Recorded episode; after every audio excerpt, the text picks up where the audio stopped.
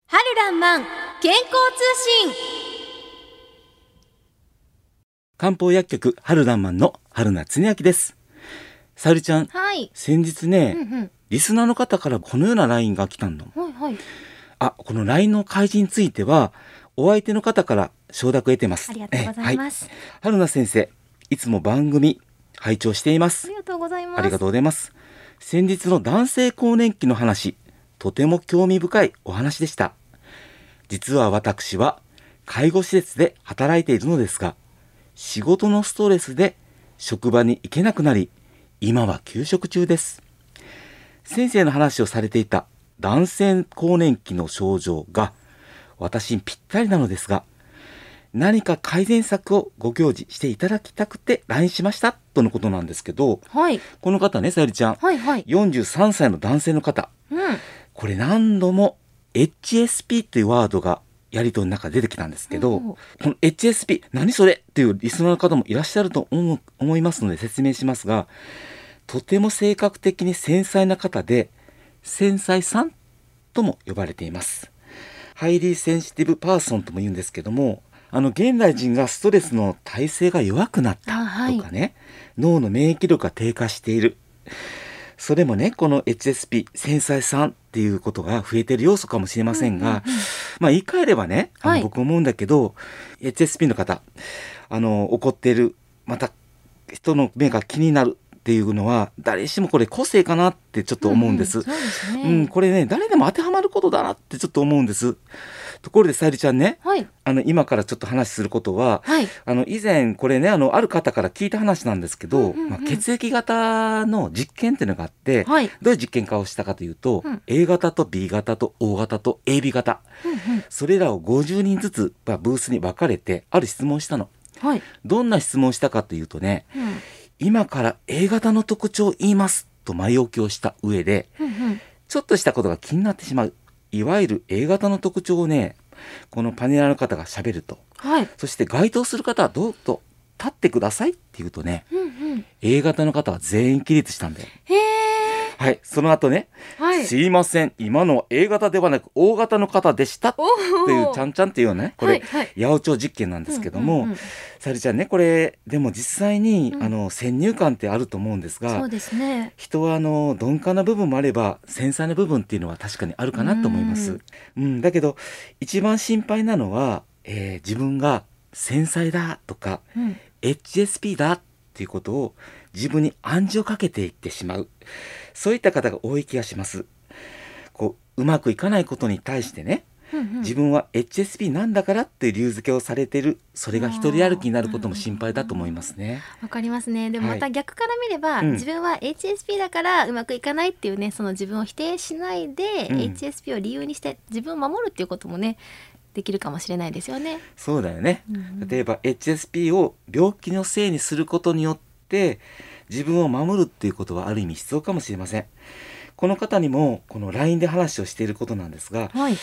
HSP の方っていうのはうんうん非常にこう敏感で傷つきやすいっていうふうにも言い換えればはい、それだけ人の痛みが分かりやすいあ自分のことのように人のことが理解できるっていうふうに僕は思うと思うんですーよね、うんうんですからこういった方は逆にカウンセラーになったあーり受け取る仕事そうそうそうそう医療従事者になったり、はい、例えばこの LINE をくださった43歳の男性の方のように介護関係のお仕事に僕ね向いてるかなって思うんです、うんうんですからこの方に言ったことは「ありがとう」って言ってもらえる仕事に今ついている自分自身を助けることにもつながるそういったことをね食べ物であったり睡眠であったりそういったことを合わせてカウンセリングさせていただきました今でもこの方とねやり取りしてます、えー患者さんからね病気が治ってあなたと出会えてよかったって言ってもらったら、うんうんさゆりちゃんどう思うすっごく嬉しいです。そうだよね、はい、これねよく自己肯定感を高めるにはどうしたらいいっていう質問をはい、よく高校生とかはい、大学生の方からもらえるの。うんうんうんあの自己肯定感っていうのは、はい、これ自分で感じることより人からもらえる評価かなとそう思うでんです。すね。でどういう評価かというとやっぱりこのありがとうって言ってもらえることかなっうんて思う。大事ですね、うん、それで自分はあ役に立っているのかなっていうのが自己肯定感なかなと思うんです。これはどんな仕事でも言えることですけれども、それに気づいていくことっていうのも大事ですよねそうですね。はい、さてそろそろお別れの時間になりました。今日の春ランマン健康通信は心理カウンセラーの立場から心理についてお話をいたしました。さゆりちゃん、はい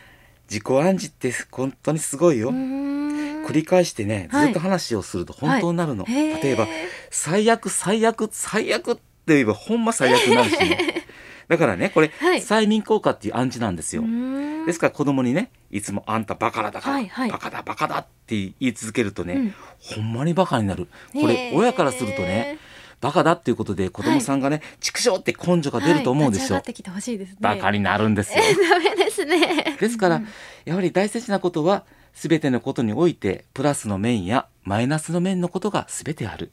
それをどう汲み取っていくかによって皆さんのストーリーは変わっていくと僕は思います私は一人でも多くの方がこの小さなマイクの向こうでねまだ春菜先生今日話してるわ今日もええこと言うとるなでも今日はちょっと噛みすぎやなとかね勝手にこう想像を膨らましてもらって心を、えー響かせていただけるだけで僕自身があ生きていてよかったなってちょっと思います少し心がしんどい方私の得意な分野である中医学のことなど心理のことなど病気にぶつかっていらっしゃる方個人的にお聞きされたい方は私の LINE の方に、えーご連絡ください無料でカウンセリングも行っております LINE の ID 申し上げます haruki2015-0813 haruki2015-0813